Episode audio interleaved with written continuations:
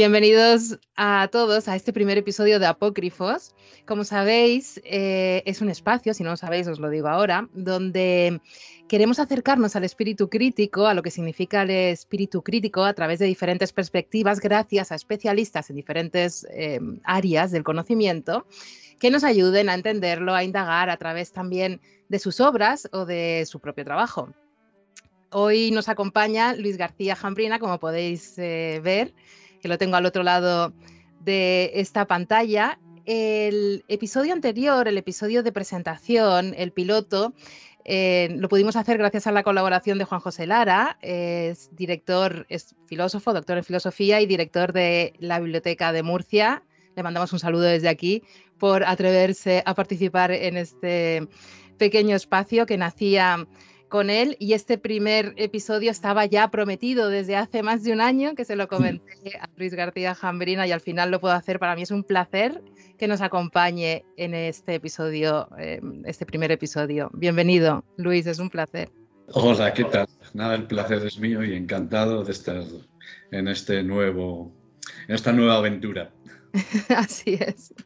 Si hablamos de aventura, Luis es un autor que hay que conocer porque además de polifacético, pues eh, nos lleva por diferentes caminos que va entrelazando y lo vamos a ir viendo a lo largo de la conversación eh, a través de sus ensayos, de sus novelas, de sus eh, compilaciones de cuentos. Hoy he elegido tres de sus obras para mm, hablar del espíritu crítico. La primera a través de Unamuno, con La doble muerte de Unamuno, que escribió junto a Manuel Menchón, eh, con, editado con la editorial Capitán Swing. El segundo libro, nos adentraremos en La muerte en un reguero de muertos con el manuscrito de Barro, editado con la editorial Espasa. Y el tercero, em, abordaremos la muerte con humor, sarcasmo, ironía y con un espíritu de ir hacia la verdad. También cerraremos el ciclo que hemos abierto con Unamuno con Muertos S.A., la compilación de cuentos que, que salió editado con el Reino de, Cordelia el año pasado, que he disfrutado muchísimo. Ayer se me caían las lágrimas aún releyendo algunos. Bueno, para empezar, empezamos con Unamuno, grandes palabras y una gran figura. Quien no conozca a Unamuno que se acerque y se puede acercar, precisamente, es una buena puerta a través de la doble muerte de, Unamuno. Para introducir esa figura, me gustaría retomar las palabras que retomáis en, en vuestro libro de Unamuno que dice, tenemos que librarnos y libertarnos de facciosos de derecha, de izquierda y de centro de inventores de dogmas, de falsificadores de la historia, de inquisidores y de definidores. Este mm. era un amuno, ni más ni menos. Bueno, cobran mucha actualidad esas palabras leídas hoy, ¿no? Yo creo que hay que huir siempre de, los dogmatismos, eh, incluso yo diría de las ideologías, eh, aunque haya ideologías evidentemente liberadoras, ¿no? Pero la ideología tiende a convertirse en eso, en dogma, eh, e imposición y, doctrina. Y sobre todo la ideología lo que hace es clausurar el, pensamiento, ¿no? Y Unamuno, si algo era, era un pensador. Lo hacía a través de todo lo que escribía, fuera cual fuera el, el, género, pero no era un hombre de ideas, era un hombre de pensamiento, lo que quiere decir que el pensamiento nunca puede detenerse. Eh, si hay que ser crítico, hay que empezar siendo crítico precisamente con uno mismo y con las propias ideas que hay que someterlas siempre a, juicio, a, examen, sin miedo ninguno, sin pensar que por ello se va a derrumbar nuestro mundo, nuestro yo. ¿no? Por eso hay que, hay que liberarse un poco de eso, de los dogmas, de las ideas, pero empezando por uno mismo. ¿Es eso para ti el espíritu crítico, Luis? Empezar por uno mismo con esa mirada crítica para extenderlo después a lo que nos rodea. Claro, es que si no lo aplicamos a, nosotros mismos, ¿cómo, ¿cómo, lo vamos a aplicar luego a lo que, a lo que importa, ¿no? A, a derruir todas esas murallas, todas esas imposiciones. Precisamente eso, hay que probarlo con, con uno mismo y eso eh, te, garantiza que, que, estás en el, que estás en el camino, porque si contigo mismo, pues eso, contemporizas, pues luego es un mal hábito para empezar a ser crítico. Entonces, sí, espíritu, si hay alguien que tenía espíritu crítico, es, es Unamuno. Para mí, Unamuno es el intelectual. Es, sigue siéndolo, no solo en, vida, es el intelectual. El, el, intelectual es ese que nunca puede ser orgánico, nunca puede integrarse, nunca puede, nunca puede, pues, eh, pues eso, al final encontrar su hueco en, en la sociedad. Siempre está fuera. Y Unamuno, para, curiosamente, siempre estuvo fuera. Y claro, eso le costó muchas cosas, le costó su su carrera en, muchas ocasiones, le costó el destierro y al final le costó la vida. El hereje solitario, ¿no?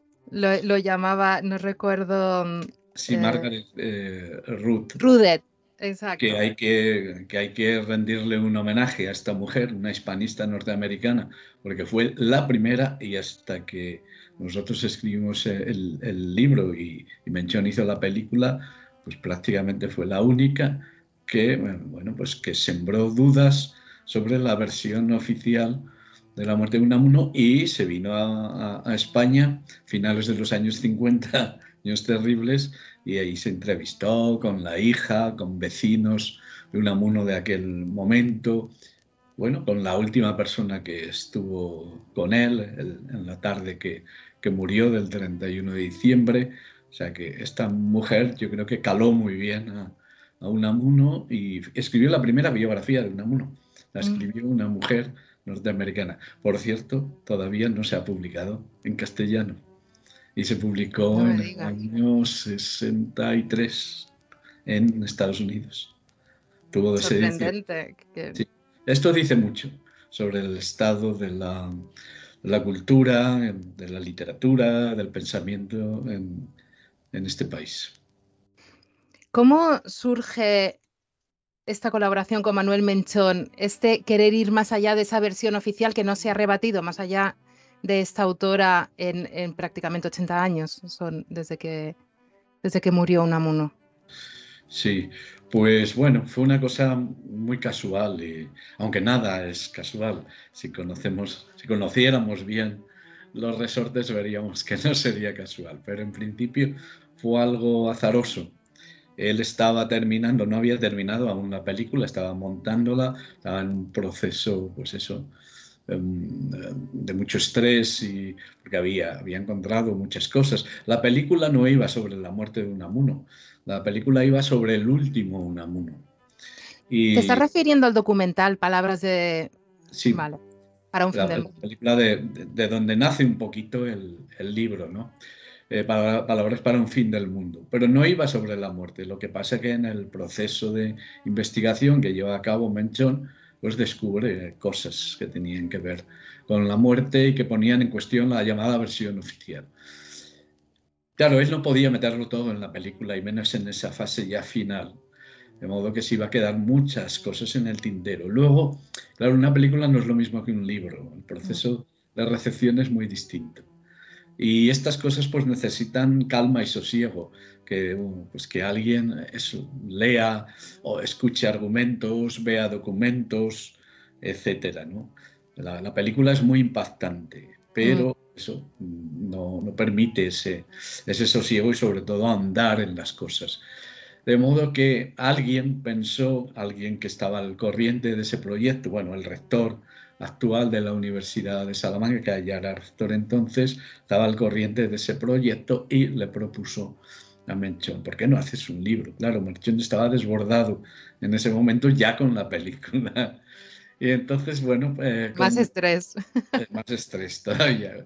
Eh, habló conmigo y nos puso en contacto. Yo a Menchón lo conocía, había coincidido con él en una mesa redonda donde, bueno, habíamos mantenido posturas muy discrepantes, que eso es interesante y bonito también. Y bueno, yo le dije, pues adelante. Estuvimos comiendo aquí, eso fue en, el agosto, en agosto del, del año de la, de la pandemia, del 2020. 2020.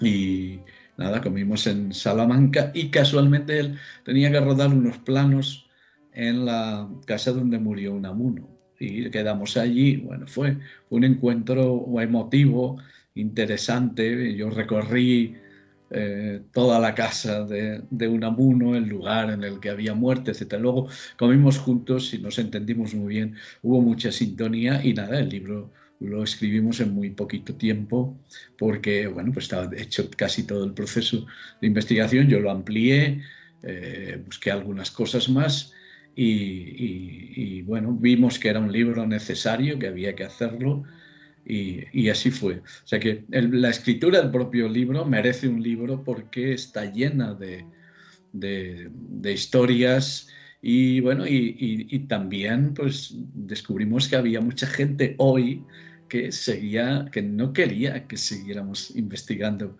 por ahí, que daba por buena la versión oficial y que eso no se podía tocar. Claro, cuando una versión oficial ya eso ha pasado a, los, a las biografías y a los libros sobre un Unamuno y se ha asumido, pues es muy difícil desmontarla, porque, claro, a, la, gente que ya se ha ocupado de esta cuestión la deja un poco en evidencia. Porque tuvimos muchos obstáculos e incluso algún intento de sabotear el propio... Hasta ese punto. Hasta ese punto. Pero bueno, seguimos adelante y eh, y, además eso con mucho entusiasmo, porque ahí se habla de la muerte de Unamuno, pero se habla de muchas cosas más, claro, es que eso tiene lugar en un contexto que son los primeros meses de la guerra civil aquí en Salamanca, donde estaba entonces el cuartel general de, de Franco y la sede del aparato de prensa y propaganda. Y entonces ahí se entrecruza un poquito todo todo. Eh, y, bueno, queríamos hablar un poquito de eso y sobre todo queríamos reparar una injusticia que no se ha terminado de reparar del todo y es que eso, Unamuno para mucha gente todavía sigue siendo una persona sospechosa, un facha. Eh, y sin embargo es una víctima del franquismo.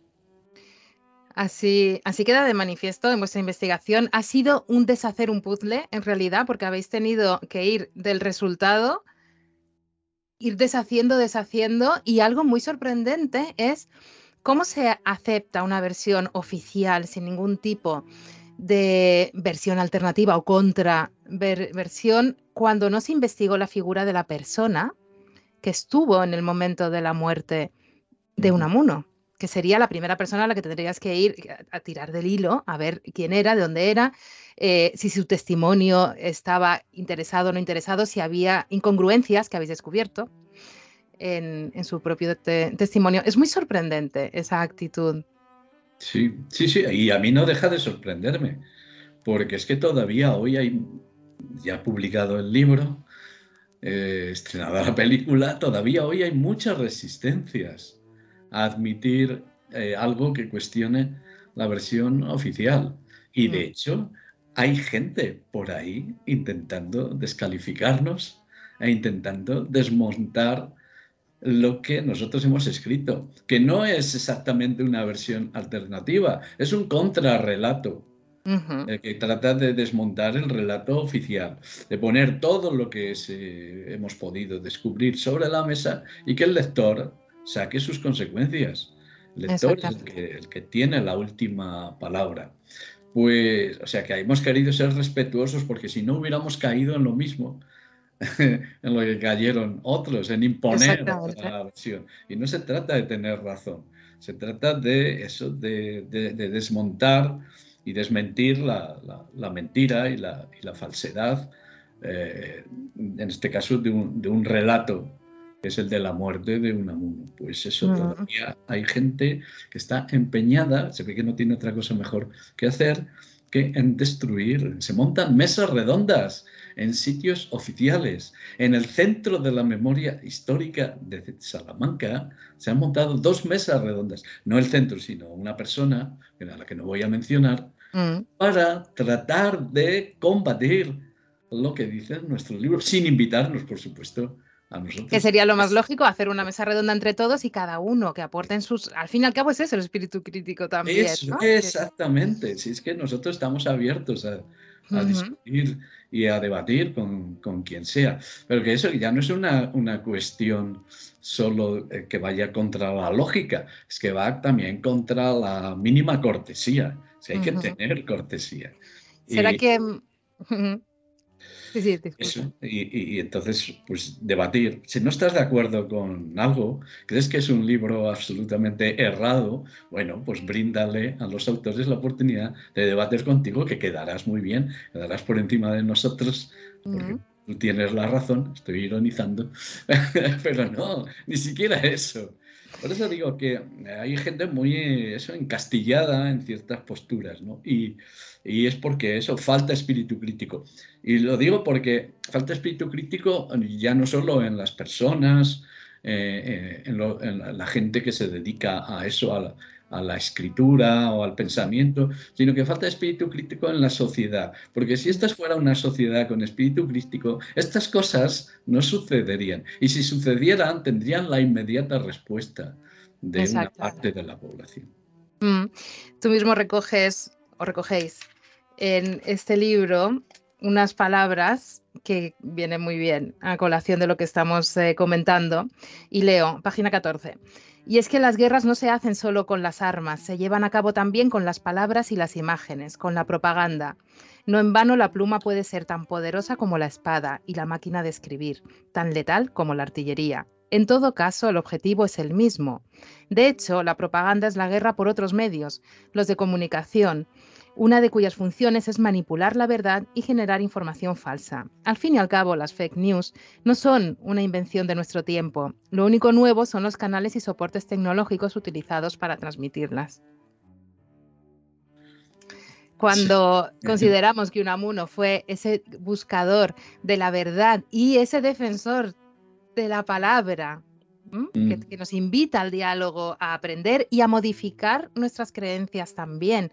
Nada tiene que ser inamovible, porque si no, lo único que estamos haciendo es no escuchar eh, a otras personas alrededor y no ocurre nada por cambiar o no ocurre nada por no pertenecer a un bando o al otro. Y hoy en día em, hay algo que me preocupa mucho y es la cultura de la cancelación, que parece que se aplaude tanto de un lado como del otro, sin entrar en ideologías y sin entrar de dónde viene eso. El querer acallar la opinión eh, diferente en vez de argumentar, de darnos el espacio y el tiempo para la reflexión y el mm. argumento al final, bueno, es una redundancia de lo que has estado diciendo, pero efectivamente es preocupante y se extiende a todos los ámbitos de nuestra vida, incluido el personal. Y la responsabilidad es nuestra, de cada uno de nosotros. Eh, sí, eso, eso, eso me temo, ¿no? Y hay un amuno por eso. El nosotros no tenemos un interés, hablo en plural porque comparto mm. estas posturas con, con Menchón, no tenemos un interés arqueológico en la figura de un amuno y, de, y, de, eso, desenterrar. No, no, se trata de, no se trata de eso. Es que Unamuno es un, es un gran referente y bueno, has leído varias cosas de él y es que son de tremenda, de tremenda actualidad. El lema que tenía Unamuno, que, que lo recogemos también en el libro, era antes la verdad que la paz, o prefiero la verdad que la paz. Es que eso hay que tener mucho valor para, empezar, mucho valor para decir eso. Valor tuvo, sí. Y lo tuvo, y lo Y, tanto que lo tuvo. Y, y, ahí está, no solo en ese último acto de, su vida. Lo tuvo en muchas ocasiones, continuamente. Se equivocó mucho, pero claro, el que, el que habla se equivoca y el que piensa eh, se equivoca. Pero es que él nunca se... O sea, nos empeñamos en que si tuvo una equivocación, en mantenerla hasta el final. O sea, hay un empeño ahí, como saludó la sublevación militar de, de Franco porque él no sabía de qué iba la cosa y una cosa es lo que decían y otra cosa es lo, lo que luego hicieron. Pues bueno, él, tuvo, tuvo ese momento de pensar que venían a enderezar algo con lo que él precisamente no estaba de acuerdo, vale.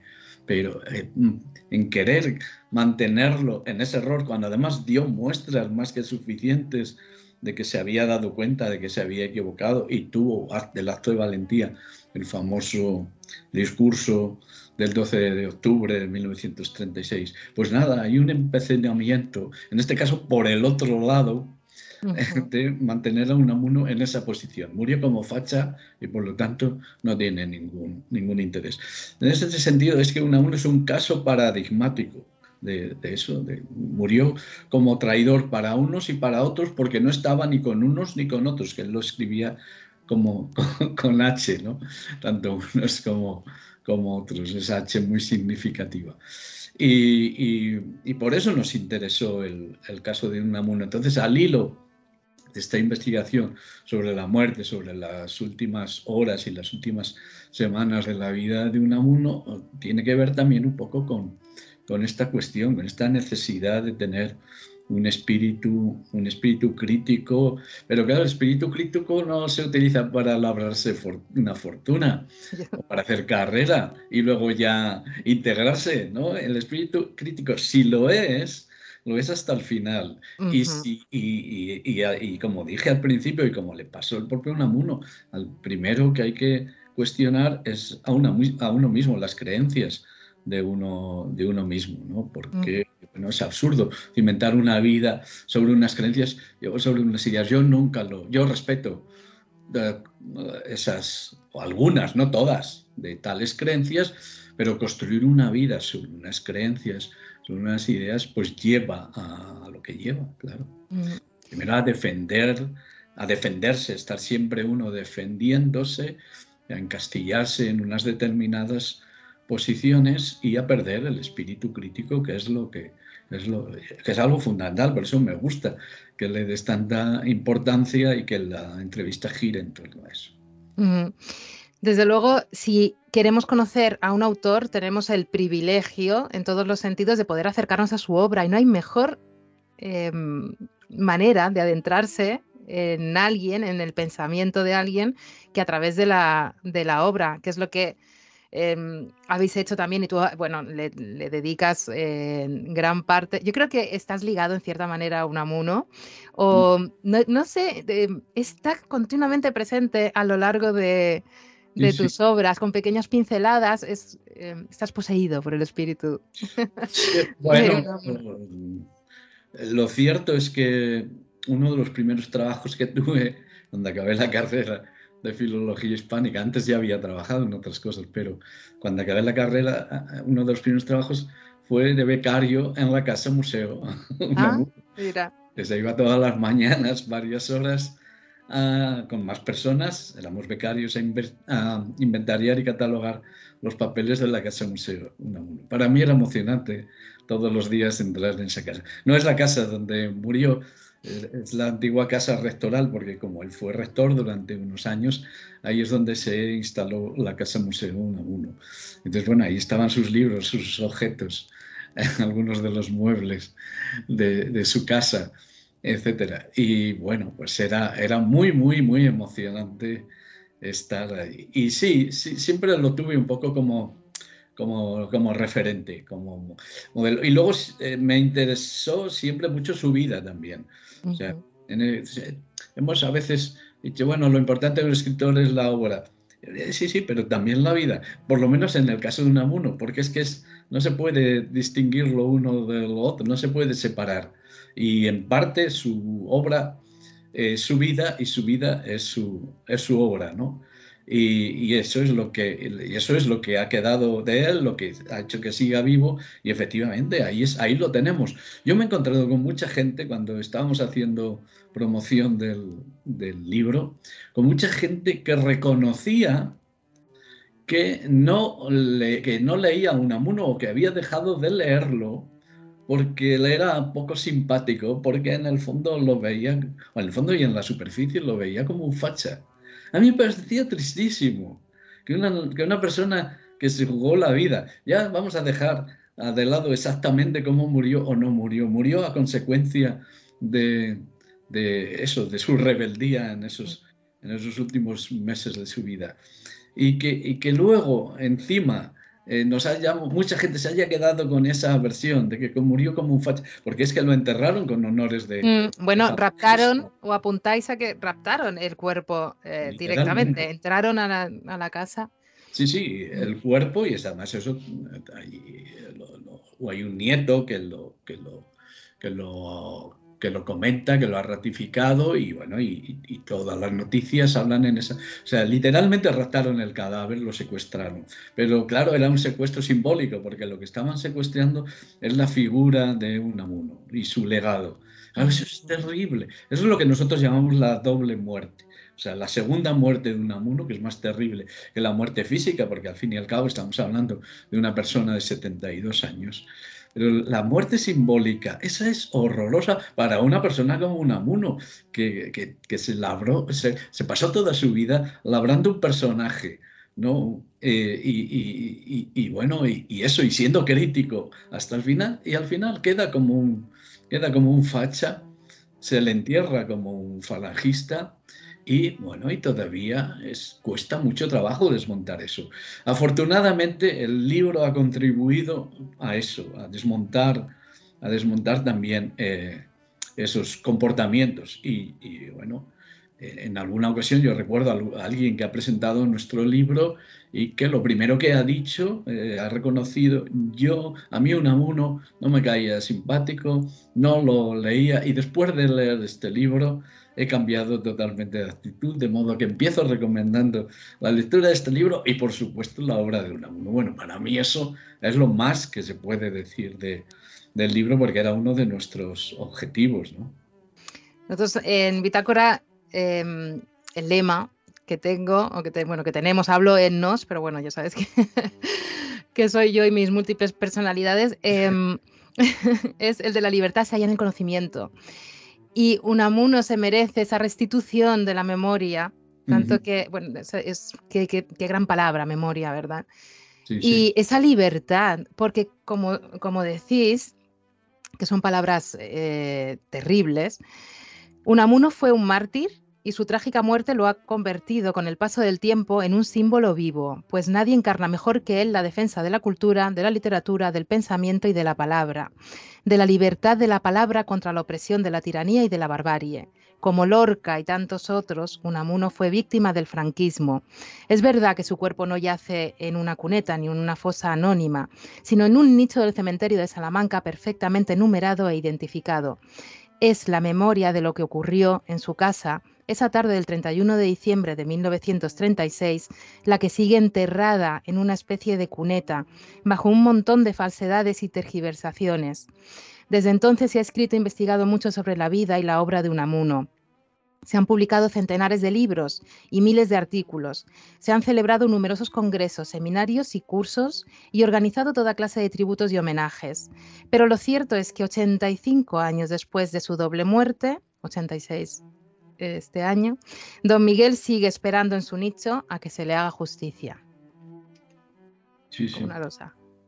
Duro. Sí, sí. Ese es el final del libro, que en realidad eh, es dejarlo abierto. Nosotros hemos eh, eh, hecho un libro que está abierto. O sea, precisamente que queremos que sea el punto, no un punto de llegada, sino un punto de partida para eso, posteriores investigaciones que sigan indagando ahí y sobre todo eh, eso, para esa restitución que habría que hacerle eh, mm. de alguna manera oficialmente, pero bueno, por lo menos en el, en el corazón y en la mente de algunas personas ya se ha hecho esa restitución podéis adentraros a esa puerta al menos y luego que cada uno investigue por sí mismo y vaya por sus fuentes y, dedique tiempo a reflexionar sobre todas las cuestiones que parece que hoy en día tenemos que hacerlo todo en 30 segundos, coger un bando y aceptar todo al 100%. Pues no, se puede rebatir todo y si son con buenas fuentes, esta es una buena fuente, mejor que mejor. Me quedaría toda la mañana hablando de una MUNE, por supuesto, porque hay tanto que decir,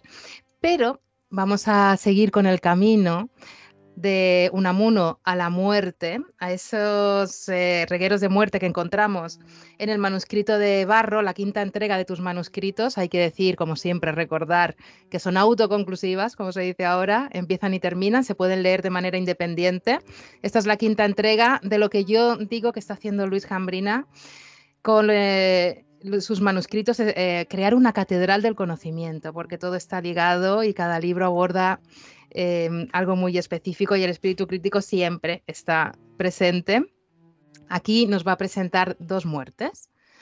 dos maneras de acceder a la muerte. Una es a través de cuerpos, la muerte física de unos peregrinos asesinados a lo largo del Camino de Santiago, y la muerte del propio camino, metafórica, en ese siglo XVI, 1525, em, concretamente convulso con el luteranismo eh, dentro de ese camino y todo ese momento convulso político, económico y social. Dos eh, muertes. ¿La muerte nos ayuda a entender la vida, Luis?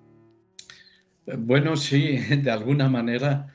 Eh, creo que en algún momento del libro también se habla de ello, ¿no? De, enfocar la, vida desde la perspectiva de la muerte, con tranquilidad y serenidad, no como algo tétrico o, terrible, ¿no? Y, bueno, creo que simbólicamente el camino de Santiago, entre otras muchas cosas, porque el camino de Santiago significa muchas cosas según para quién y cómo, pero una de las cosas es precisamente esa, ¿no? Viajar hacia, hacia la muerte en, en, aquella época, en la Edad Media, no en la época de la novela, sino cuando comienza el camino, pues era un viaje, iba hasta los confines del mundo conocido. Realmente el viaje no terminaba en, Compostela, terminaba en, Fisterra, en Finisterre, en, el final del mundo, en el cabo del mundo, ¿no? Y bueno, y esa era, era la muerte, era un viaje de renacimiento, o sea que hay que, hay que morir para renacer. Y, bueno, y conectándolo con lo anterior es eso, ¿no? No, no estamos hechos del todo, felizmente, no estamos hechos del todo, sino que estamos renaciendo continuamente. No tenemos que sustentarnos, lo que decía antes, unas creencias, unos principios ya inamovibles, sino que continuamente estamos poniéndonos en, cuestión. Y de eso un poco habla, habla la, novela, porque es lo que para mí significa el, el camino de Santiago. A mí la idea del Camino de Santiago me parece fascinante y en ella concurren un montón de, cosas, ¿no? Y bueno, por eso me pareció un escenario maravilloso, porque es un escenario real que todavía hoy se puede, se puede hacer eh, yo lo he hecho en parte, pero es sobre todo, a través de lo, de antes, un escenario simbólico. Y ese simbolismo tiene que ver precisamente con el conocimiento, tiene que ver con el espíritu crítico y tiene que ver con eso, con el asumir la, la muerte y ver la muerte como, como renacimiento. ¿no? Morimos para, como mueren, mueren eh, pues eso, todas las cosas para, para dar vida. ¿no? de alguna manera. Elías y Fernando Rojas, Fernando Rojas, ese pesquisidor, ese pesquisidor, ese investigador que está presente en todos los manuscritos, ese hilo conductor, eh, aparece Elías, un sacerdote, que eh, es el contrapunto. Era necesario para que creciese ese Fernando Rojas en ese momento de su vida, ese Elías constantemente, un poco como bien has comentado en otras ocasiones el Quijote y Sancho Panza, esa, duplicidad del pensamiento, ¿no? Que está continuamente retroalimentándose. Sí, la novela eh, deliberadamente es muy, muy cervantina. Es una novela itinerante, para empezar, como el Quijote, y es una novela donde hay dos personajes centrales que tienen que hacer ese camino y que están todo el día discutiendo, porque cuando empieza la novela están en posiciones extremas, ¿no? Uno, Elías es la ortodoxia, ¿no? Y la visión, vamos a decir, oficial del camino, mm. mientras que eh, Rojas es el, es el escéptico y el, y el heterodoxo, y el que, bueno, vamos a ver, vamos a ver qué es esto, ¿no? No es que se dedique a, combatir el, camino, la idea del camino, pero sí a verlo con, esa distancia crítica, porque yo creo que Rojas, eh, y, me alegra que lo, que lo hayas visto así, encarna como nadie ese espíritu crítico en una época además muy importante ¿no? de la historia, que es ese paso de la Edad Media a la, a la Edad Moderna. ¿no? Eh, y, bueno, pues ahí eso, están esas dos posturas que con el paso de la novela y con todas esas aventuras que tienen que vivir juntos, con todo ese montón de personajes que van conociendo de todo tipo, pues acaban contagiándose el uno del otro y acaba surgiendo además ahí una, una gran amistad. ¿no? Es una novela también sobre, sobre la amistad, sobre la búsqueda del, conocimiento y la importancia que tiene el diálogo y el, y el debate. Sí. Mm.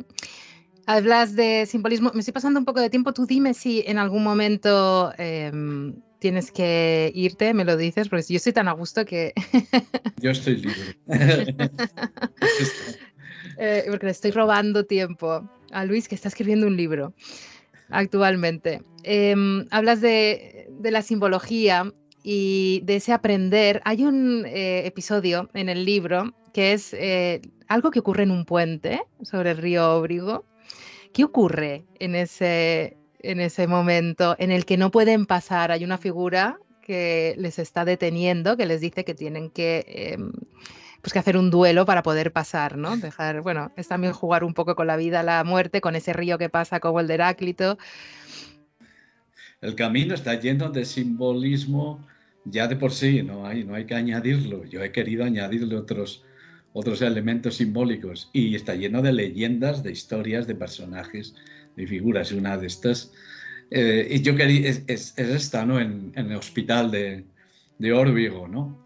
una leyenda que se cuenta ah, mucho eh, de este personaje que eh, supuestamente enloquecido, eh, que impide el paso de los caballeros, salvo que se, se, batan en duelo con él. Bueno, ahí hay un otro guiño, mm. está lleno de guiños al Quijote y a, y, a, Cervantes, pero insisto, no son guiños eruditos ni, ni guiños arqueológicos, es que El Quijote es una novela muy viva y una novela ejemplar en este sentido, ¿no? Del, debate, mm. del, espíritu crítico, de no estar eh, asentado en unas creencias o ideas que para mí son lo mismo, aunque Ortega eh, las contraponía. Para mí las creencias y las ideas son prácticamente lo, prácticamente lo mismo. ¿no? y, y bueno, pues eso, en el Quijote está todo ese, todo ese, todo ese debate que yo he querido meter en la novela y es uno de los muchos guiños. Pero eso está ahí en el camino de Santiago, localizado en un punto muy, muy concreto en la provincia de León, ya entre León y, entre León y, Astorga, ¿no? Y, me parecía muy bonito, seguir una topografía y una geografía que en parte todavía hoy es muy reconocible con respecto a aquella época, y e ir sacando de ahí pues eso, todas esas historias, todas esas leyendas que además dan pie para eso, para todo este, para todo este debate, ¿no?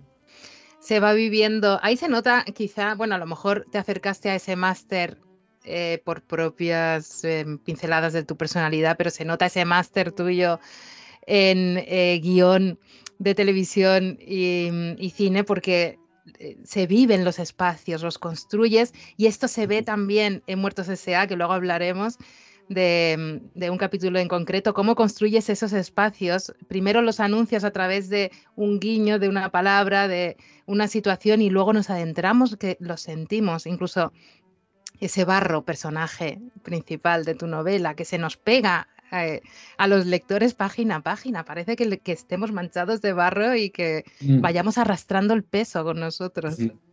Sí, sí, es, es un elemento muy importante. Por cierto, que vuelve a salir en, mi, en la novela que ahora mismo estoy terminando de escribir.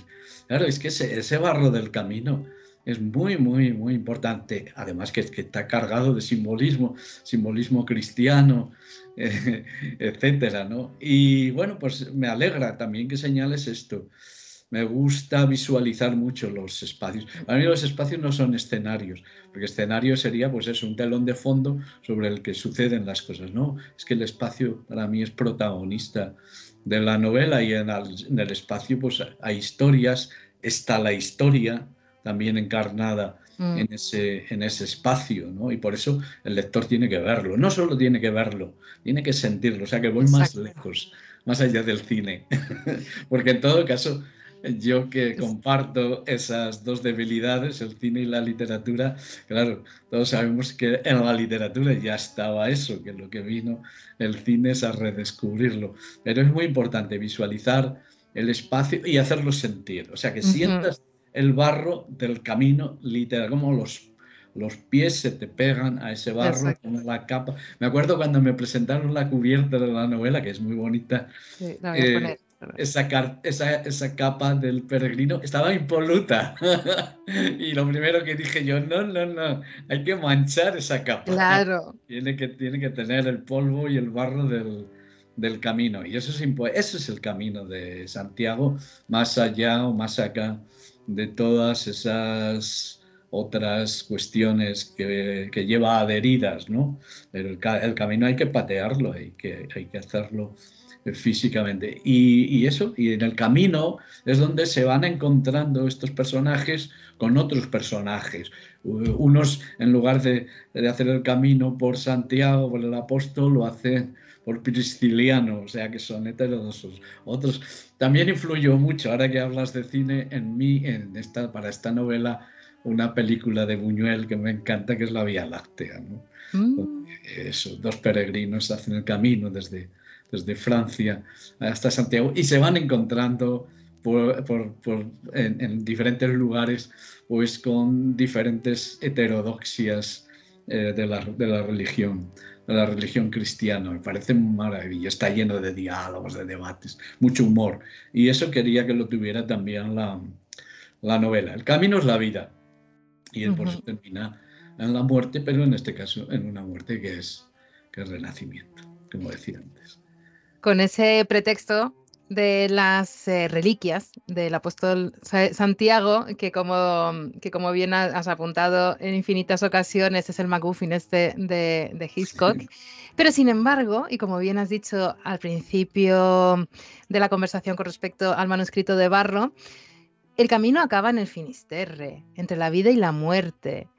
Y mm, me parece muy interesante cuando se encuentran con Prieto, con ese estudiante de Roma, Elías y Fernando Rojas, y, les dice que él está haciendo el camino, pues no es por Santiago, sino eh, por restituir la imagen de, eh, de, esa persona considerada hereje eh, y quemado por la Inquisición y, se, ensarza en una discusión con Elías, por supuesto, que mm. escandalizado por lo que está diciendo, y cita un extracto, unos versitos de Jorge Manrique, de, de las cartas em, por la muerte de, su padre, exactamente. Y me ha parecido muy bonito porque em, es llevarnos poco a poco a ese finisterre, a esa, eh, a esa muerte y resurrección del final del camino, a través, acompañados también por alguien como Manrique y por esas reflexiones que hay mm. dentro de, de su obra. Sí, bueno, ahora que lo que sacas a relucir esto, efectivamente eso, y lo diste la clave al principio, es una novela en la que la vida está enfocada desde la perspectiva de la muerte. La muerte está en todos esos asesinatos que se van produciendo a lo largo del camino, pero la muerte está en las coplas de Manrique, justificado traerlas, no es, no es tampoco una cuestión erudita, es que están vivas y muy presentes estaban en, el panorama de la, de la, época y bueno, y son, eh, es una de las cumbres ¿no? de la poesía en lengua castellana sobre la muerte, en ese caso, desde una perspectiva cristiana, pero bueno, está la Santa Compañía, están todas esas leyendas sobre la muerte que hay en, en León y ya luego una vez que entramos en, en Galicia, la muerte está en la propia figura de Santiago, la, muerte está por doquier, ¿no? En el camino de Santiago, pero eso, la muerte enfocada además de una manera pues muy, muy vitalista, ¿no? Eh, y, bueno, y ya termina, termina el recorrido en ese, en ese eh, lugar de los, de los muertos, ¿no? Que es Finisterre, donde se supone que acababa todo para volver a, para volver a empezar. O sea, yo he intentado integrar, como he hecho en otras novelas de, este, de esta serie de Rojas, e ir integrando un gran tapiz o telar o una colcha, no hay por qué pensar en un tapiz exactamente, e ir integrando, ir entretejiendo todos estos hilos, ¿no? todos estos eh, elementos.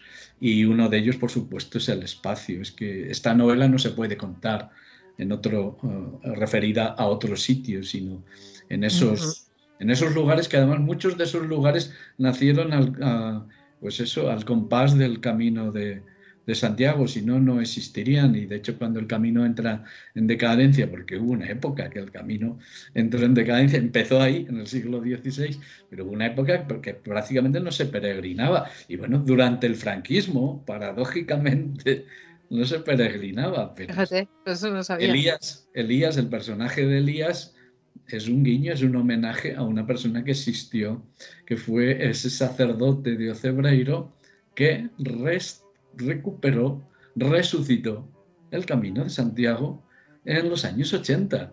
Empezó haciendo una tesis doctoral sobre el camino de Santiago, sus aspectos jurídicos, luego, que además la leyó aquí en Salamanca, en la Universidad Pontificia, luego empezó en Ocebreiro, pues promoviendo la restauración de algún edificio, etc. Y al final, Fraga, que se entera, que era ministro de Turismo, que se entera de que este hombre está resucitando el camino de Santiago, pues eh, lo, incita a que siga por ahí y fue él el que recuperó el camino de Santiago.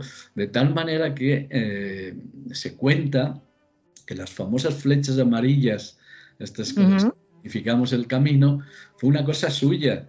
Y es que en un determinado momento tenía un coche, un coche de esos de, de aquella época, un dos caballos, una cosa así, compró pintura que había sobrado de, de pintarlas, habían estado pintando las carreteras, cobró la pintura sobrante y se fue a... Ah, por eso son amarillas.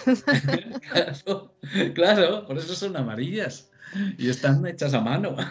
Fíjate, mira, eso es una buena crítica también a veces a las, eh, las conclusiones o las consecuencias que podemos sacar de un símbolo que creemos que es eh, amarillo por, mm, le podemos dar cualquier tipo de explicación y resulta que tiene una explicación muchísimo más sencilla y mundana que es que le sobraba pintura y que las pintó de amarillo.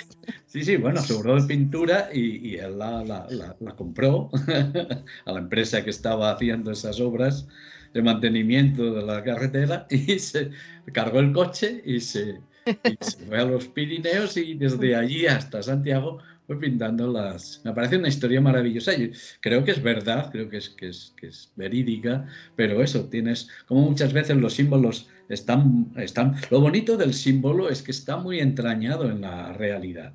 Los símbolos son cosas que luego adquieren ese, ese, ese, significado a mayores, pero son cosas. O sea, son flechas amarillas hechas a mano con pinturas sobrantes de la carretera. Y luego pues adquieren todo ese símbolo. Bueno, yo no podía contar esto, pero sí que a través de ese personaje de Elías, eh, pues en la novela le, le, rindo homenaje a, este, a esta persona, porque me parece una proeza, ¿no? Haber recuperado el camino, esa idea tan maravillosa. Camino, eh, ya desde el punto de vista de la historia y del, y del, conocimiento, de la cultura, del espíritu crítico, el camino es fantástico porque es un poco el que articula eso que luego se ha llamado Europa, ¿no? Articulando. Y, y sobre todo lo que, va, lo que incorpora a Europa es el extremo occidental, ¿no? Que desde, claro, desde la mentalidad católica pues era muy peligroso dejar que ese extremo occidental pues eso eh, fuera su aire, ¿no? Y para articularlo, integrarlo perfectamente en, la, en, el ámbito católico, pues había que, había que articular ese camino, por eso termina en el extremo, en fin, Fisterra. Pero me parece una idea muy, muy, muy bonita. Y, lo mm. bonito es que, aunque el, la, eh, la, intención primera sea, sea, una intención que está dentro de eso que podríamos llamar la ortodoxia, pero el camino sirvió para que entrara la heterodoxia también en la península. ¿no? Y Esos vasos comunicantes. La película de Buñuel. Y eso me parece tan bonito, tan bonito, ¿no? Un camino por el que entra lo nuevo, por el que entra eso, el aire, el aire fresco y renovador, otras lenguas, otras culturas, otras formas de vida. Me parecía, me parecía apasionante del barro a las estrellas y de las estrellas al barro. Un poco, un poco Pazuzu, el dios Arcadio, este, igual es arriba que abajo, ¿no? Sí, claro, claro, claro, exactamente, exactamente. por eso digo, es que el, escenario del Camino de Santiago, se han escrito muchas novelas, se han hecho muchas películas, etcétera. Es tan potente, es tan mm. potente ese escenario. Y a mí, y además, me, me claro, el eh, yo tenía que situarlo en esa época porque forma parte de la serie de Rojas, ¿no? Pero es que me parece quizá una de las etapas más interesantes del Camino de Santiago porque es justo cuando empieza la, la decadencia, ¿no? Y claro, todo, todo repercutía, el camino repercutía en todo y todo repercutía en el camino. Y la llegada del luteranismo, pues hace que muchos alemanes dejen de peregrinar, porque Lutero tenía mm. una visión del camino muy crítica, preciso y muy crítico con el camino y, consiguió que dejaran de peregrinar, ¿no? Pero al mismo tiempo, esto fue otro hallazgo maravilloso, resulta que la primera guía del Camino de Santiago que se publica la escribió un monje alemán, justamente pocos años, 20, 30 eh, años antes del momento en que situó la novela. Pero esa guía tuvo varias ediciones. Se sigue reeditando creo que hasta el año 1521. ¿Y por qué se deja de reeditar? Bueno, pues que, porque Lutero había conseguido eh, desacreditar las, peregrinaciones y que los alemanes, o muchos de ellos, dejaran de peregrinar. Por eso estaba todo, todo estaba ahí, todo estaba ahí en el, en el, en el camino. ¿no? Todo está conectado y nada es lo que parece. Eh, tú lo escenificas a través de un símbolo que el asesino, los asesinos o asesinas o quien sea va dejando al lado de los cadáveres. Un símbolo que como me comentaste cuando hablamos, cuando presentaste la novela, eh, no estaba en un primer momento esa, ese símbolo, esa idea o esa, ese, bueno, ese objeto, ese elemento en tu concepción, sino que alguien te lo mm. propuso posteriormente lo integraste como... Esto refuerza que el símbolo es algo que luego eh, crece en identidad, porque le damos un, un magufin a lo mejor, ¿no? También. Sí, bueno, claro, claro. Sí, sí. ese, ese, ese, ese, símbolo, ese signo formaba parte de, pues eso, de la parafernalia propia de las novelas detectivescas, ¿no? Y era otro, además. Y efectivamente, por casualidad, alguien, mm, un estudioso, eh, o sea, eh, fue catedrático de griego y también estudioso del mundo del libro, de las imprentas del siglo, de los siglos XV y XVI. Y para otra novela que yo pensaba escribir, él me habló de este, de este símbolo. Ah, mira, este símbolo lo usaban los hijos de Nebrija en las ediciones de las obras que hicieron de su padre y te puede servir. Y dije, no, no, no, para lo que me va a servir es para esta novela, porque ahora esto ya no es algo de la parafernalia de las novelas policíacas, sino que me parece que es un símbolo fantástico, porque era la bifurcación de los caminos, la elección entre el bien y el mal, sea para cada uno lo que sea eso. Y, la vida como camino y cómo en la vida hay que tomar decisiones. Y si vas por un lado, pues claro, dejas dejas atrás otras, otras posibilidades. Parecía fantástico, cuadraba mm. todo perfectamente. Además, el, símbolo no era de origen cristiano, venía, venía de la antigua Grecia, se la apropia el cristianismo, o sea, me parecía fastuoso. Y, es que formaba parte de la, de la, de la vida. Hay que tomar, había que tomar decisiones, las tiene que tomar el propio Rojas, incluso para, para investigar. Y bueno, pues eso se fue cargando de, de simbolismo. Pero bueno, las novelas nacen así. En, la escritura, en la creación en general, mm, no, tiene que ser eh, un, proceso absolutamente lógico, donde todo está perfectamente meditado, previsto, etcétera, sino que hay que dejar eh, abierta la, escritura, la creación al, azar, sea el azar lo que sea, que a lo mejor es el destino, pero hay que dejar abierto al, al azar. Y bueno, por eso por eso lo, metí y luego le, saqué bastante rendimiento en la, en la novela, ¿no? A lo mejor hay que aproximarse a la escritura de una novela como se escribe un cuento y así creamos un puente hacia Muertos S.A., que es el tercer libro del que vamos a hablar. Bueno, ojalá, claro. El problema de, de la novela es que yo empecé escribiendo cuentos. el problema de la novela es que es un proceso muy eh, continuado, mantenido en el, en el tiempo, ¿no? mientras que la escritura de los relatos breves yo por lo menos cuando escribía, que ya dejé de escribir relatos breves desgraciadamente, pues trataba de, escribirlos de un, de un, tirón, de una sentada. Eh, si no total, luego, luego, los trabajaba, pero trataba por eso, para que tuvieran toda esa intensidad y tensión que los aproxima a la poesía, ¿no? El relato breve se movería entre la poesía y la, y la novela en ese sentido. Entonces, claro, escribir una novela como se escribe un cuento no es posible, pero sí que podemos aproximarnos a esa, a esa idea. Y yo por eso las novelas no las planifico nunca. Siempre me pongo a escribir eso, a lo que venga, a lo que salga, como decía un amuno, eh, sin planificar. ¿no? Eso ya tiene algo que ver con el, con el cuento y me gusta mucho esa idea. ¿no? Eh, sabemos que es imposible, eso, la novela es otra cosa, pero tratar de aproximar su proceso de, de creación al, al, cuento. Sí. Para que no se convierta en un matrimonio de conveniencia, como hablas en tu prólogo eh, de Muertos S.A., que eres un cuentista y que la novela siempre te ha parecido más un matrimonio de conveniencia, otra... Donde se instaura la comodidad, pero también el aburrimiento y en cambio la pasión. y, la vida de los cuentos es otra cosa, es verdaderamente esa enfermedad que te posee. sí, sí, no me acordaba de esa analogía, sí, el cuento es eso, el amor apasionado que dura, que dura muy poco tiempo, ¿no? Y, el matrimonio es ese amor, esa relación mantenida en el tiempo. Bueno, ahí ah, sí me lo creo eso, sí, sí, ¿no? Eh, eh, eh, me, gustaba un poco jugar con esa idea, pero sí que es verdad, sí, sí que me lo creo, que son dos cosas muy diferentes. Pero como tú dices, y yo en esto, precisamente en las relaciones personales, me he empeñado un poco en, en, en que no sean excluyentes una cosa y la otra. Me sublevo ante, a lo mejor voy a tener que rendirme, pero me sublevo ante esa idea de que la pasión está por un lado y, lo, y, la duración en el tiempo está por el otro. ¿no? Habría que intentar integrar ambas cosas. Si te rindes, acabarás como ese desdoblamiento que has hecho de ti mismo en el prólogo de Muertos S.A., mm.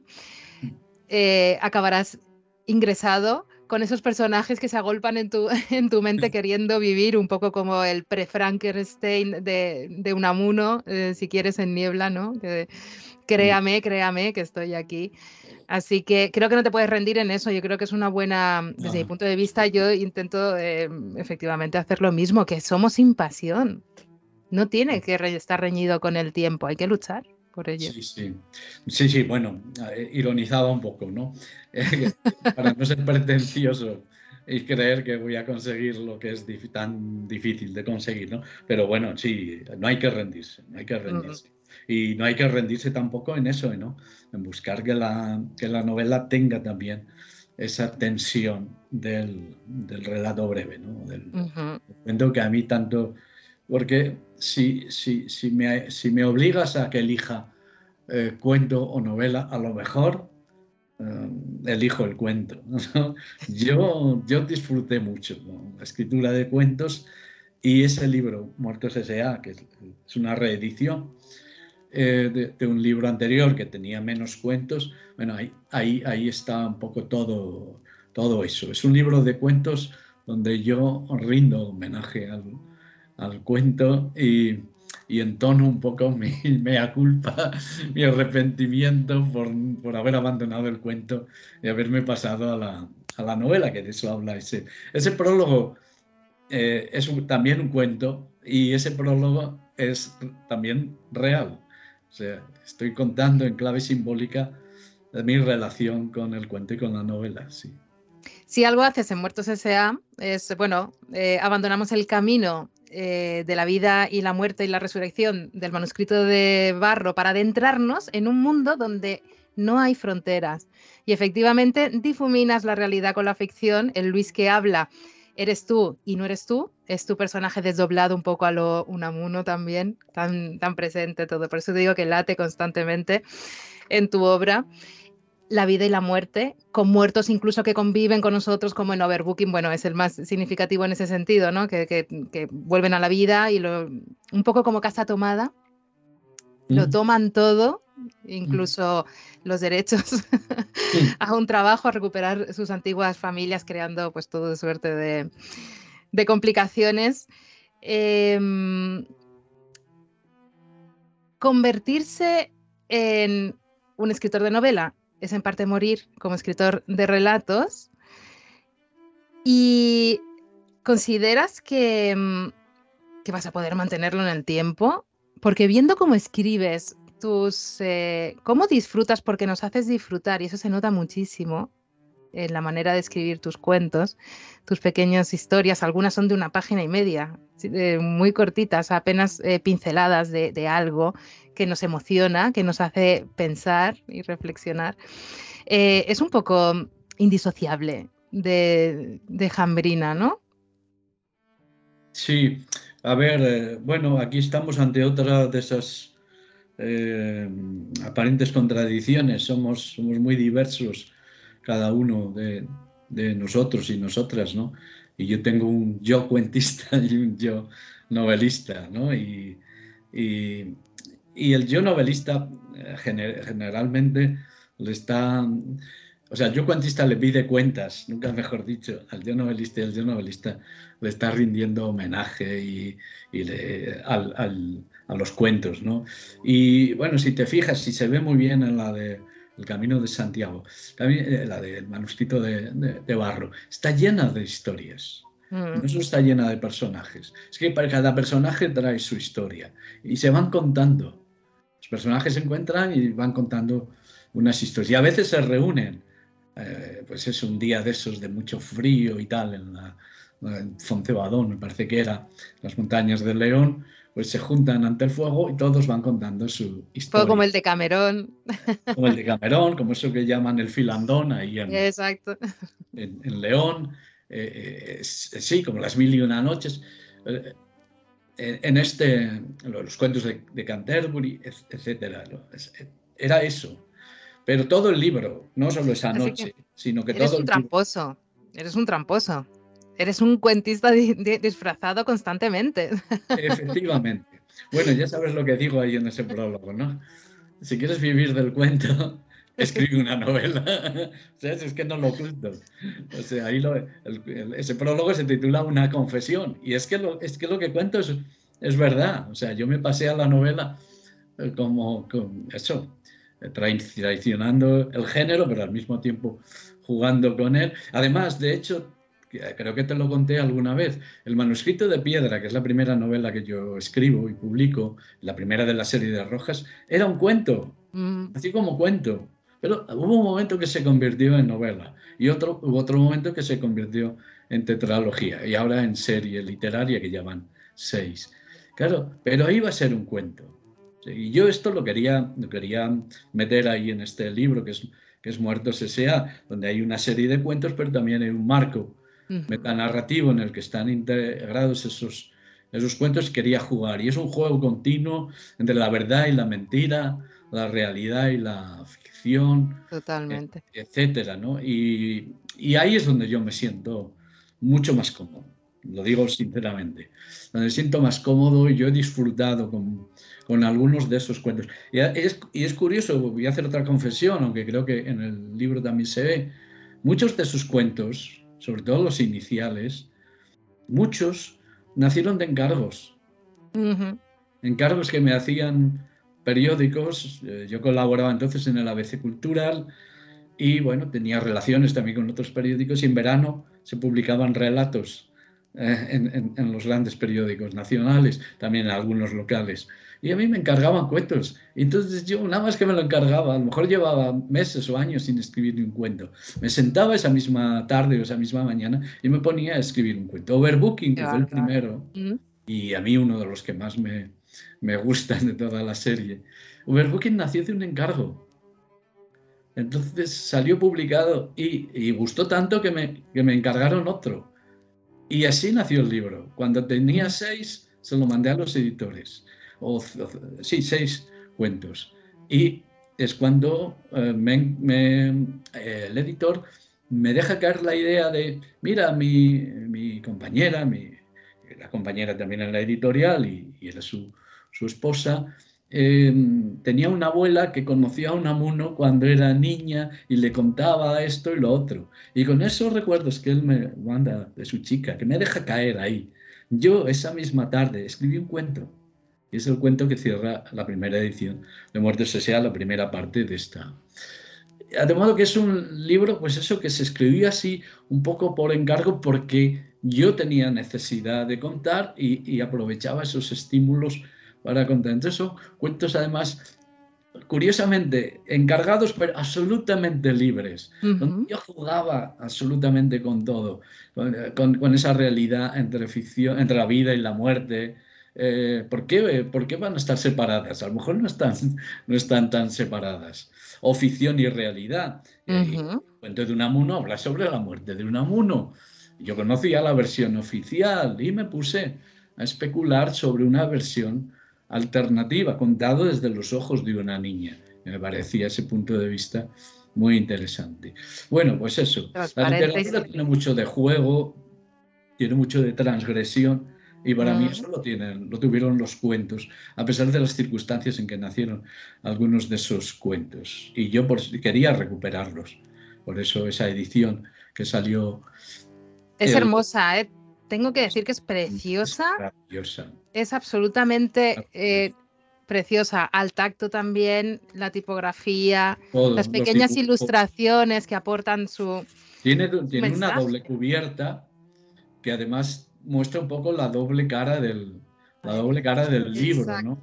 La cara más, más humorística e irónica y luego pues la cara, vamos a decir, más romántica y trascendente, que también la asociamos a la muerte. Sí, la edición es perfecta, o sea, es como si la hubiera soñado yo mm. y, así, y así salió. Y entonces ahí recojo no solo los de la primera versión, la primera edición de Muertos S.A., sino los que escribí inmediatamente después, porque yo siempre tuve la idea de ampliar este libro.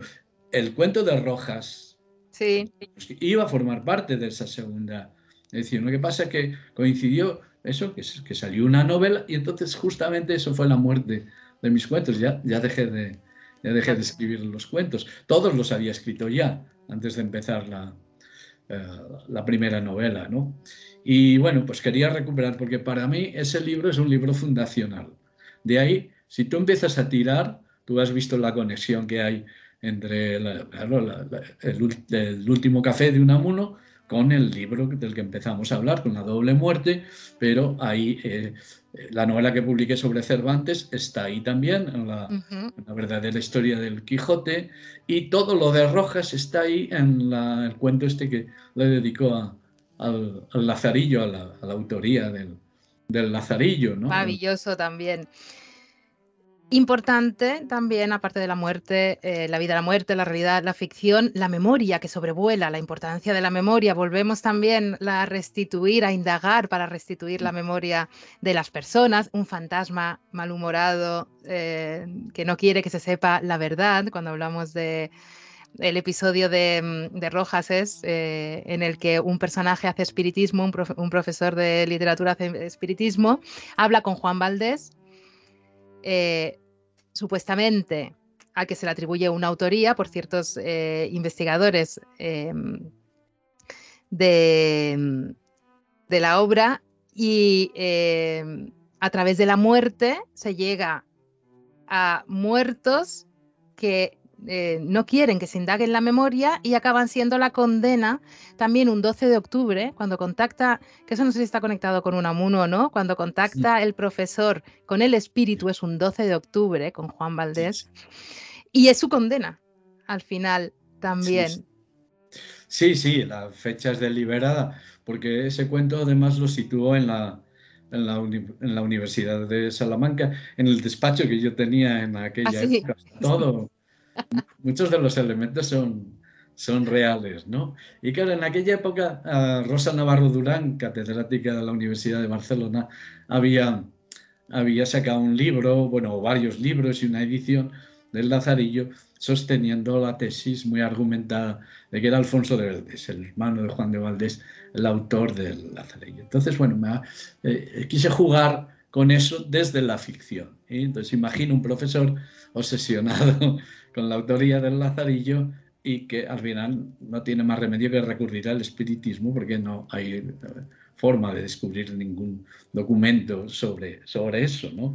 Y efectivamente, como tú dices, eso va a ser eh, la condena, porque eso decimos, bueno, no, no, hay, no hay fronteras entre la vida y la muerte, pero cuando tú te lanzas y te saltas, eso también te arriesgas, ¿no?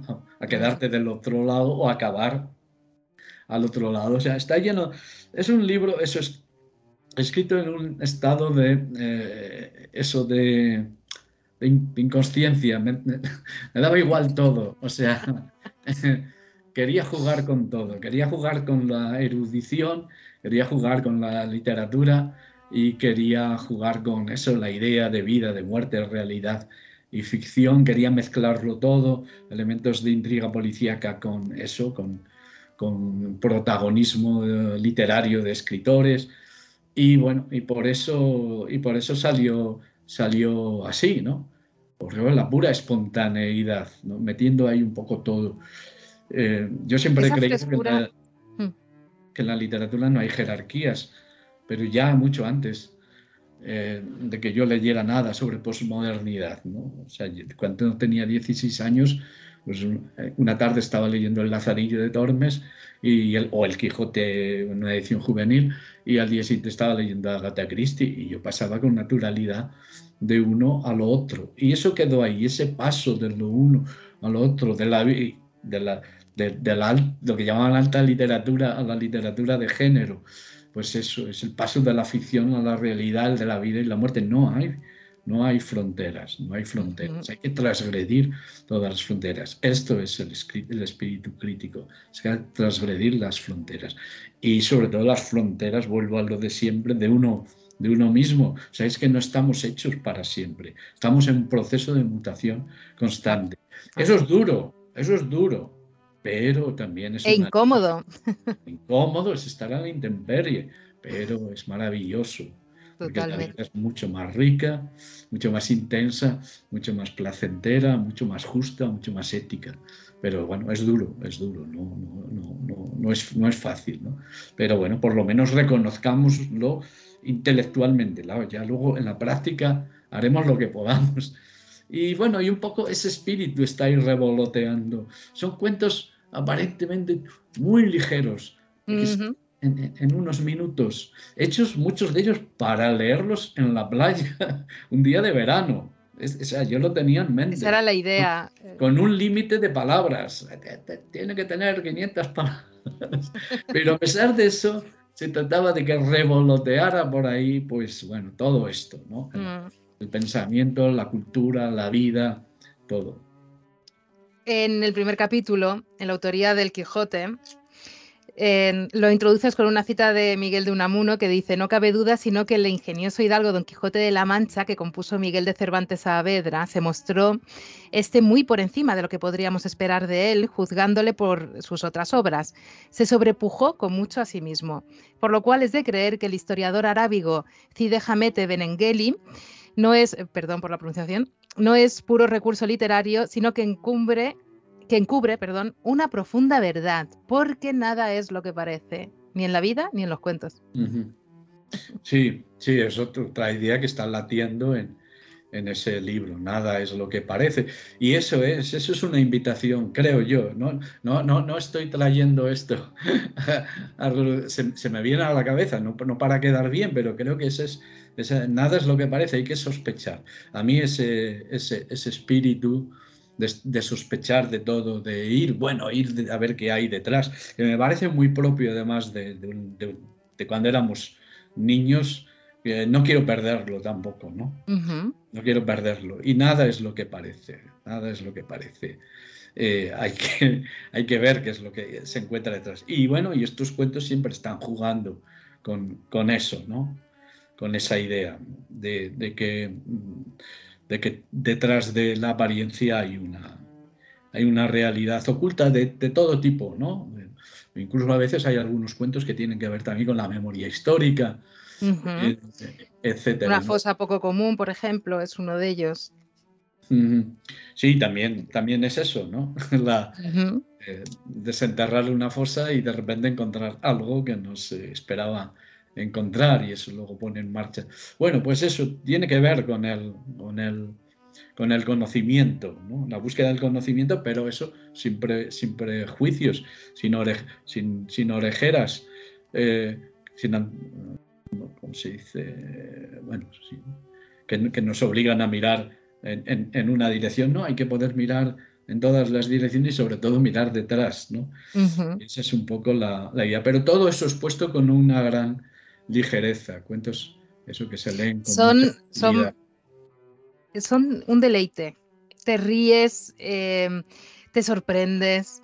Hay cuentos que, claro, nos haces, eh, tú eres un autor que nos haces continuamente participar y que indaguemos nosotros y que busquemos una verdad que puede haber en el cuento en la superficie o en las profundidades, de, de, la misma manera que uno de tus personajes baja a la ciudad sumergida, como la Atlántida peninsular de Toledo, esa ciudad eh, a la que se entra a través de una iglesia, pero acabas en una mezquita, es algo maravilloso, ¿no? En esa especie de constructo del escenario que has hecho de la cinta de Moebius, de eh, empiezas por un lado, acabas por el otro al revés, pero por el mismo lado, algo imposible, pero real. Nos haces estar alerta y buscar a lo mejor hasta significados en esas mayúsculas que inician un párrafo que a lo mejor no tiene ninguno, pero eh, por ejemplo, aquí tengo uno, cuando salí de, nuevo a la calle, pues cuando salí de nuevo está en mayúsculas, entonces nos tienes tan eh, acostumbrados a ir a buscar esos signos, símbolos, metáforas que dices, uy, esto tiene que querer decir algo. Voy a escribir todas las mayúsculas que hay a ver eh, si componen en ellas mismas un cuento. Eso aún no lo he hecho, pero lo tengo pendiente, por ejemplo. Pero nos haces participar y eso es lo, sí. lo vivificante. Es que no tiene estimulante. Sí, bueno, busco esa complicidad del, lector, ¿no? Que el lector, pues, eh, eso participe, participe de la, eh, en primer lugar, de la historia, disfrute con ella. Yo soy de los que piensan que para que el, lector disfrute con, con, la escritura, tú tienes que haber disfrutado antes. Si has sufrido mal mal asunto. Se sufre en algún momento, como el que estoy viviendo estos días, los momentos finales de esas últimas correcciones, de saber que ya tienes que abandonar ese libro, porque todo tiene que tener un punto final que a su vez es un punto de comienzo, que es cuando lo leen los lectores. Pero fuera de esos momentos duros, la escritura es, es, placentera porque además te lleva a donde no esperabas y eso y, estás jugando con el, con el, lenguaje, con las palabras, descubriendo cosas que no, que no estaban previstas, que no estaban planificadas. ¿no? Y bueno, ese libro, Muertos S.A., es, es eh, también es un homenaje a al lenguaje, a la palabra, a la literatura, es intentar devolver un poquito de lo mucho que la literatura me ha dado. Eso es, eso es el libro, por eso, por eso me apetecía mucho recuperarlo. Eh, justo que ah, ya cuando me había convertido en novelista y parece que no tenía solución ya, que estaba condenado a ser novelista, dije, bueno, pero tengo que recuperar este libro y mostrarle a los lectores este otro yo, este otro corazoncito mío. muy, muy rebelde también. Y mm, ya para acabar, que te, he cogido muchísimo más tiempo, me disculpo por, esta, por haberte robado tanto tiempo. Em, esa muerte que va a visitar al escritor, a Luis, y el escritor dice de ella, a pesar de su mala fama, creo que además de atractiva y llena de recursos, es usted divertida, seductora, ingeniosa y bastante comprensiva con algunos seres humanos. Esta muerte literatura, quizá, ¿no? Podemos hablar así de la literatura también. Sí, claro. Va, ligado. Empezamos hablando de. Empezamos hablando de eso, si no recuerdo, si no recuerdo mal, ¿no?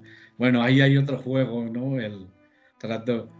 Viene la muerte a buscarme y yo trato de seducirla, que es lo que hace, lo que hace ella, nos seduce, y yo trato de seducirla, y para seducirla, pues el mejor recurso es la, es la literatura, ¿no? y para que me conceda un poco más de, un poco más de tiempo. ¿no?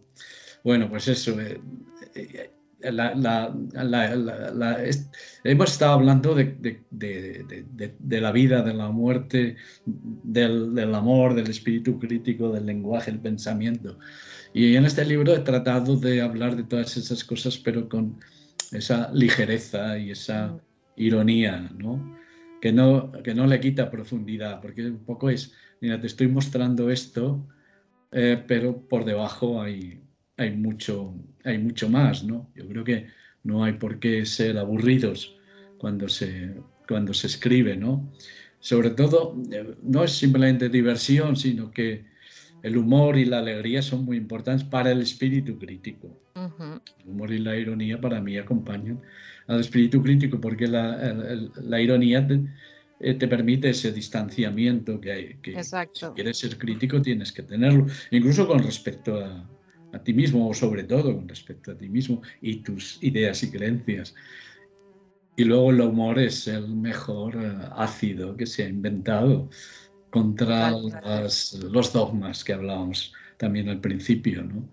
Eh, a veces hay que desmontarlo todo, pues eso con, con, la razón, con la palabra, con la argumentación, pero el humor es un, es un ácido que nos permite también un poco poner en evidencia las mentiras, las, las falsedades, los, los dogmas, ¿no? Y, y, hoy día, curiosamente, eh, yo siempre desconfié de la posmodernidad y siempre desconfié de ideas como la de pensamiento débil, porque a mí me parecía que eran la antesala de una vuelta al dogmatismo.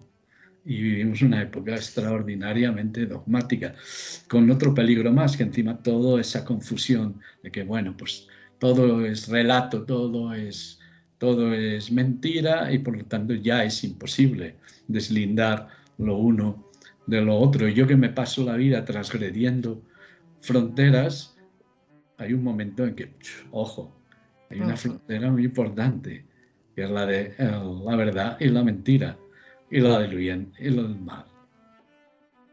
Y em, hay, hay ciertas corrientes o mm, ideas o pensamientos que consideran que no existe una verdad absoluta, pero en ocasiones los hechos, y eso lo recalcáis en la doble muerte de Unamuno, eh, se convierten en conocimiento.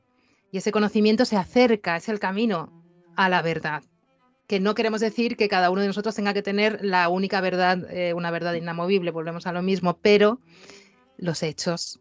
Eh, yo no puedo decir que soy rubia porque no soy rubia salta a la vista de que no soy rubia y no puedo pretender hacerte creer a ti ni a nadie.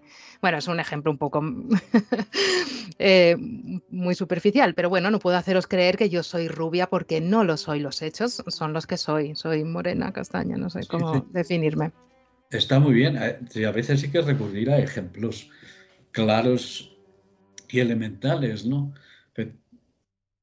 hay que poner, lo, que hicimos en el libro, en la doble muerte, poner los hechos hasta donde podíamos encima de la mesa. Y nos callamos muchas cosas. Cosas porque no teníamos pruebas. Tenemos, eh, tenemos relatos y tenemos declaraciones muy gordas, pero no tenemos pruebas. Pero de lo que sí había pruebas, o por lo menos indicios, eh, todo, todo tienen que ser pruebas. Cuando estamos hartos de ver en muchos juicios reales que basta con una suma de indicios para condenar a alguien. Exacto. Entonces no me pidas a mí, que además yo no soy juez, ni, fiscal, ni abogado defensor, no me puedes pedir pruebas. Porque yo ya te he dicho que no te las voy a dar, porque no las hay, porque desgraciadamente hablamos de un suceso que tuvo lugar hace, va a ser 86 años y porque todo eso se ha mantenido oculto durante mucho tiempo, porque las cosas no se hicieron como había que hacerla. Pero con todo, lo, con lo que tenemos, si lo ponemos en la mesa, vamos, el lector es que no le tienes que decir nada. Ya va él sumando, va conectando unas cosas con, con otras, ¿no? Bueno, eh, hay ciertas intenciones de no considerarnos aptos para analizar por nosotros mismos, sino que se nos dé un puré en vez de una patata y una zanahoria para que reconozcamos que son una patata y una zanahoria. Es, lamentable, pero vuelvo otra vez a decir, nuestra responsabilidad y nuestra esperanza somos nosotros mismos y debemos empezar. Y de ahí mi casi obsesión por descubrir a través de vosotros, eh, adentrarme un poquito, poner mi granito de arena minúsculo, pero eh, gracias a vosotros se hace más grande eh, para intentar entender qué es el espíritu crítico y cómo podemos alimentarlo en ese sentido. Ya, y te dejo, ¿nos puedes aconsejar un libro y una película o serie que nos ayude a explorar el espíritu crítico o que consideres que puede ser, em, que nos puede hacer reflexionar sobre algo en concreto, que nos haga pensar. Mm, este, a mí siempre que me hacen este tipo de preguntas... Claro, es que uno, la verdad, bueno, los que quieras, pero uno se queda un poco... Pero bueno, en fin, el otro día, en un acto que estuve en un colegio mayor, eh, se me vino una, como estaba con gente muy joven y tal, eh, se me vino a la cabeza una novela que a mí me impactó muchísimo y me hizo pensar muchísimo.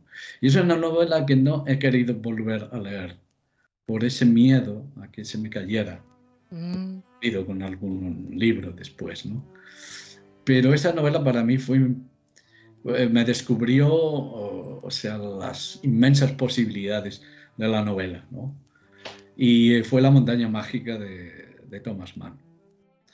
Yo no la de momento no voy a volver a leerla, he seguido sin leerla. Y eso que la leí en una malísima traducción que había en aquella época cuando yo tenía pues 17, 18 años. Pero yo invitaría a, que, a que se leyera, si no se ha leído esa novela. Y me da mucha envidia. Los que lo van a leer ahora. Primera vez. Esa, a mí esa novela, no sé por qué, me impactó. Y es una novela donde eso, hay mucho diálogo, mucho debate, mucha discusión, mucho pensamiento, ¿no? Mucho pensamiento. Vi que la novela podía ser también un modo de, conocimiento y de, de pensamiento. Es igual que he dicho antes, pues que eso, que igual leía un clásico, que, que leía Agatha Christie, pero claro, hay novelas que son muy, muy impactantes y que te cambian te cambian un poquito la vida, ¿no? Y, quedan ahí. Eh, luego es eso, yo ya he tenido miedo de volver a ella y, a veces construyo recuerdos falsos, ¿no? Sobre algunas películas, alguna, algunas novelas, vuelves a verlas, ay, aquella escena que... Y resulta que, esa escena que tú tienes en la cabeza no está en esa película, la has llevado de otra película. Pero yo creo que esa novela es uno de una de las cimas de la narrativa, la narrativa europea o occidental, de modo que, la, la recomiendo vivamente. ¿Y película o serie para pasar a tu otra pasión? ahí, Te estoy poniendo un compromiso. Todavía tengo mucho más, tengo muchos más problemas porque además, claro, de, de aquella época series no sé si podría recomendar alguna, ¿no? De mi Cortometraje también incluimos, cualquier... Mm. Bueno, mira, has dicho la palabra mágica. Y de esta además se me vienen pocos. Hay un cortometraje, a mí siempre me ha gustado mucho jugar con la idea de, un, de un cine que no sea eh, narrativo, que sea que esté más cerca de la poesía del ensayo, o bueno, si quieres del relato breve, este que yo he intentado cultivar. Y vi una película que me, que me impactó muchísimo. No hay palabra prácticamente, no hay diálogos, pero uf, a partir de ella y de todas sus elipsis, eh, la cabeza eh, empieza a pensar e imaginar, ¿no? Da alas a la imaginación y al pensamiento.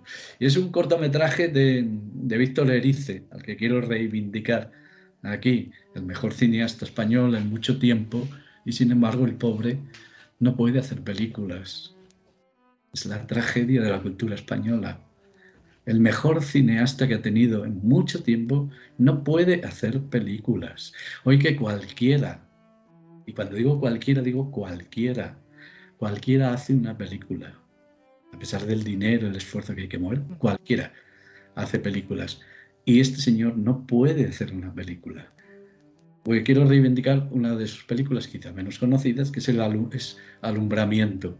Se titula Alumbramiento, un cortometraje que creo que tiene 11 minutos. Está dentro de una película colectiva de grandes directores de todo el mundo. No me acuerdo ahora del título. Y, pero es un cortometraje independiente y juega con la idea del, tiempo. O sea, les dieron varias condiciones, tenían que hacer una película de 10 minutos, que durara 10 minutos y que jugara un poco con la idea del tiempo. Y bueno, es, es una película en blanco y negro, Y creo que es de, de finales de los 90 o comienzos de los 2000 y, y es una auténtica maravilla. Está en muchos sitios muchas plataformas, incluso puede que en YouTube también esté, creo que también está por ahí. La buscaremos. Y es una maravilla. Alumbramiento de Víctor Erice. Un Alumbramiento para desdoblar el tiempo, quizá, porque en 10 minutos tiene que desdoblarlo, multiplicarlo. te cuenta tantas cosas en 10 minutos, en 11, se pasó un poquito. 11, un número mágico. Tantas cosas y sobre todo trata tantos temas bueno, es sobre la vida y la muerte. Es un cortometraje pues sobre la vida y la muerte. Nos viene perfecto. absolutamente naturalista y, el blanco y negro ayuda a ello, mm. curiosamente. Es otra de las paradojas del cine que a veces es más naturalista y realista en mm. blanco y negro que en color. Es verdad. Y, y, y esto está lleno de elipsis, está lleno de símbolos, símbolos por todas partes pero eso, sobre la vida y la muerte, y al mismo tiempo te cuenta la historia de esa, de esa familia, la historia de España, la historia de Europa, un montón de cosas. Uy, ya, ya, voy a buscarla enseguida en cuanto acabemos de hablar. Hay que verla, hay que verla una y otra vez. Es uno de los grandes poemas cinematográficos de la historia del cine. Poemas cinematográficos, me encanta la, el concepto.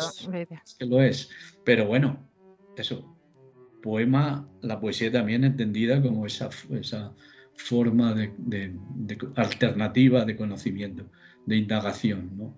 Y bueno, es tiene una fuerza poderosa esa, esa película que, bueno, pues eso como estaba en una película colectiva, aunque de grandísimos directores de todo el mundo, y como es un cortometraje y como es en blanco y negro, pues eh, ha quedado ahí olvidada. Pero claro, es que es lo único que, hemos podido ver de Erice mucho, mucho, mucho tiempo. ¿no?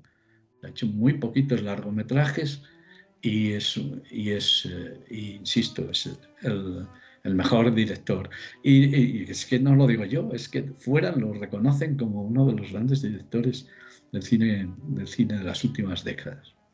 ¿Qué le pasa a esta nuestra España? Pobrecita. Pues no lo sé. Eh, últimamente. Mm, bueno. algo le pasa. sí, pues es, duro, es duro. Yo creo que es un buen... Hemos empezado hablando de Unamuno y, y eso de cómo todavía hoy pues eh, no se le lee por, por una idea falsa, por un prejuicio horroroso, cuando resulta que es una persona absolutamente ejemplar y un referente eh, importantísimo que nos ayudaría mucho a entender el, mundo y, eso y a poder convivir con esa incertidumbre que tenemos, que está bien, no pasa nada, a vivir en la intemperie, como decíamos antes. Y sin embargo, pues mira, ahí está, arrumbado eh, para muchos todavía. Y bueno, y el caso de Erice, que, este es un caso también muy sangrante, muy distinto, pero también muy, muy sangrante de una persona que, que eso, que tiene, tan, tiene un mundo y tiene tanto que decir, tanto que contar, y sin embargo no puede hacer películas en, la era del, del, despilfarro.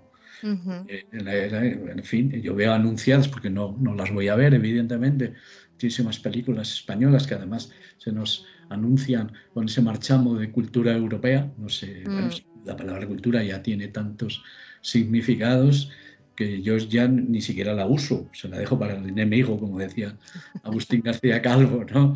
Estas, estas palabras tan bonitas y maravillosas hay que dejárselas al enemigo, porque si no, no nos, no nos entendemos con ellas, ¿no?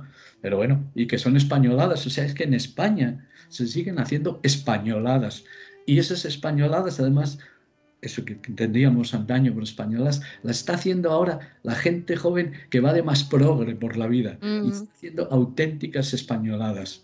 Y el mejor director no puede hacer películas, tiene que hacer anuncios publicitarios para poder vivir. Esa es la, esa es la tragedia española.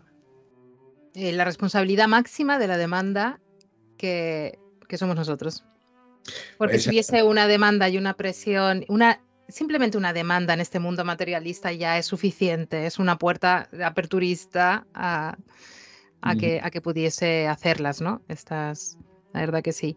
Ese es, el, ese es el problema, porque no, o sea, yo, como ves, no le he echado la culpa a los políticos, ni se la he echado al mm. sistema. Es que el mm. sistema somos nosotros. Exactamente. Exactamente.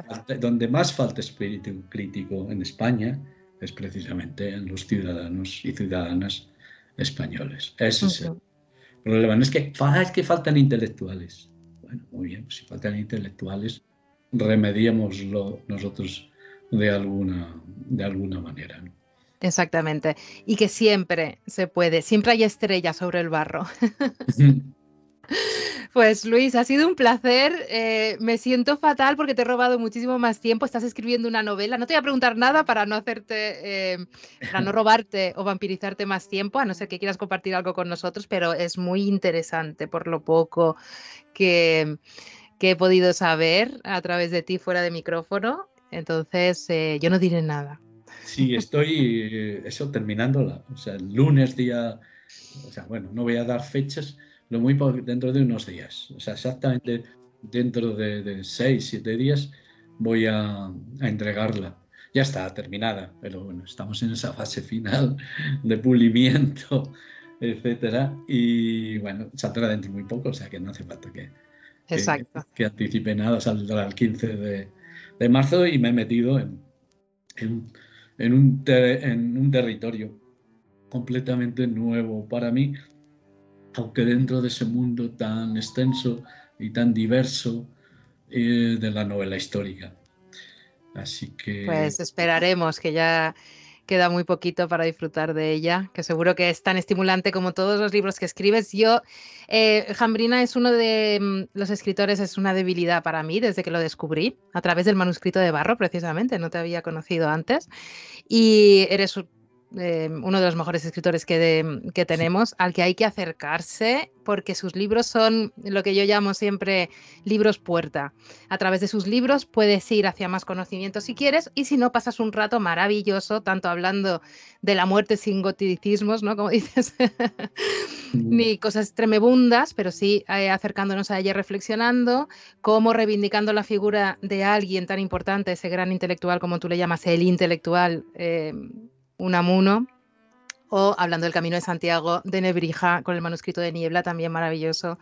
En fin, regalos para Navidad, ¿qué voy a decir yo? Libros. Haced un pack con estos tres, son maravillosos. Muchas gracias, Luis, por tu tiempo de vida.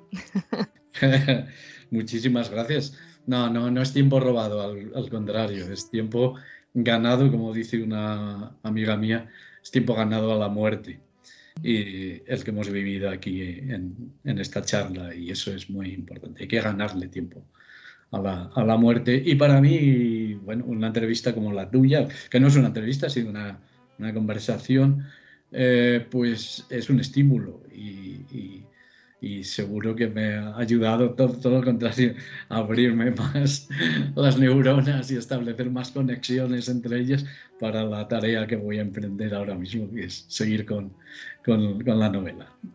Pues mucho ánimo y muchísimas gracias de nuevo. Reitero que ha sido un verdadero placer con mayúsculas. Igualmente, gracias. Un abrazo y mucha suerte y mucho ánimo con este nuevo programa, aventura, eh, tenido, lo que sea.